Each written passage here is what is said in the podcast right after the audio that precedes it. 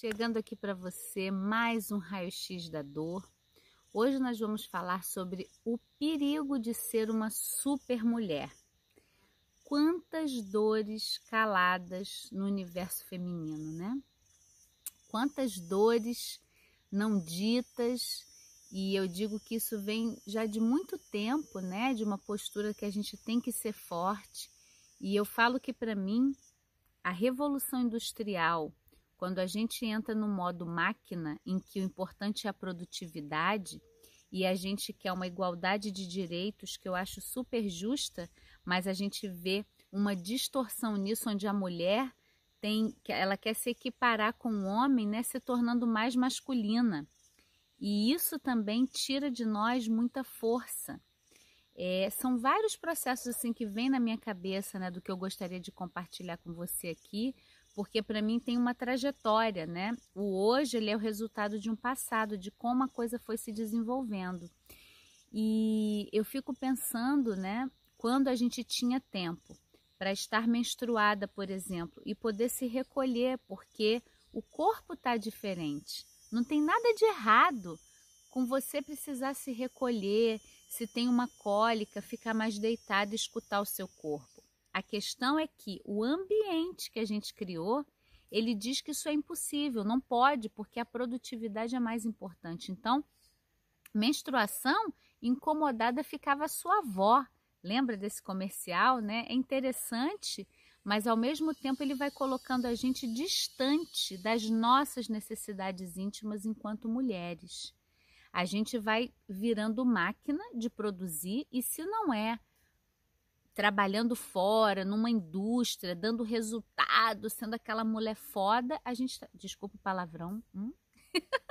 a gente está fazendo isso em casa, cuidando do marido, cuidando da casa, cuidando dos filhos, cuidando de todo mundo, a super mulher e a gente chega com muito pouco momento de parar para olhar qual é a minha necessidade íntima, o que que eu preciso, o que que é necessário para minha qualidade de vida. A gente não tem mais nem esse respeito. A gente é, se atropela. E dores corporais, elas estão totalmente relacionadas com esse lugar da super mulher da mulher que não para para se ouvir, da mulher que não tem espaço para ser ela mesma, da mulher que não pode pedir ajuda. Então, não sei se você se identifica com algumas coisas dessas, né? Bem provável que sim.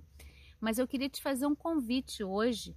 Se você tem uma dor corporal, seja ela qual for, uma dor física, uma dor articular, vamos listar hábitos que você tem que nutrem essa dor a gente tem um mapa da dor no nosso cérebro. Toda dor, ela tem um padrão de funcionamento e ele não é só neurológico. Esse mapa neurológico ele é formado de acordo com os nossos hábitos do dia a dia. Então, eu gostaria que você parasse para fazer uma reflexão. Quais os hábitos que você tem que estão nutrindo essa dor? Pode ser um hábito mecânico, olha, Kelly, eu acordo todo dia, eu tenho que fazer todas as tarefas, enquanto eu não fizer, eu não vou sossegar ou então eu tenho aquela dorzinha de cabeça, eu já tomo remédio e parto para a vida, eu não posso parar porque eu não tenho tempo para isso.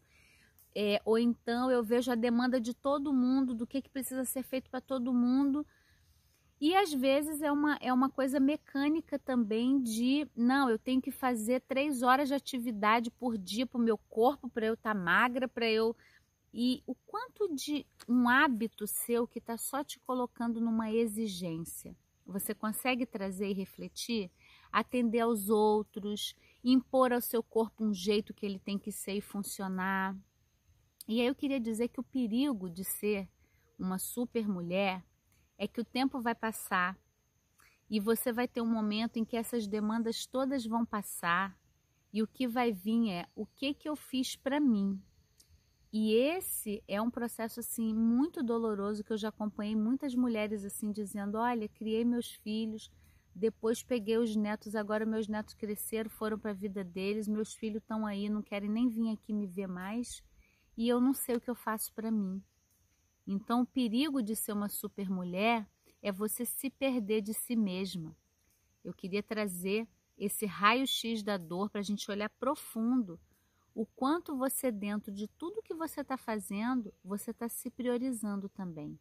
porque esse é um grande perigo quando a gente não se prioriza. Todas as demandas externas em algum momento elas vão passar, pode ser até com a morte, né? A morte vai vir e nós vamos passar, nós não estaremos mais aqui. E até lá, o que que você está fazendo de significativo para você? O que que você está se dando de carinho, de autocuidado, de um, um, um olhar para as suas necessidades íntimas. Então fica aqui o meu convite para você fazer parte do Planeta Eva, que é um lugar para evoluir, viver e amar, onde a gente trabalha de uma forma profunda, reconhecendo as causas emocionais das nossas dores, junto com movimentos, com terapia corporal haitiana, são várias práticas. Eu não sei o quanto você já acompanha a gente, mas eu já gravei mais de 100 reflexões aqui nos nossos canais, nas redes sociais, está aí para você. Vem se dar esse carinho, esse colo, você merece e você pode. E aí, se você quiser deixar nos comentários aqui um hábito que você reconheceu que te mantém no perigo de ser uma super mulher, eu vou adorar ler. Só um e se... instante.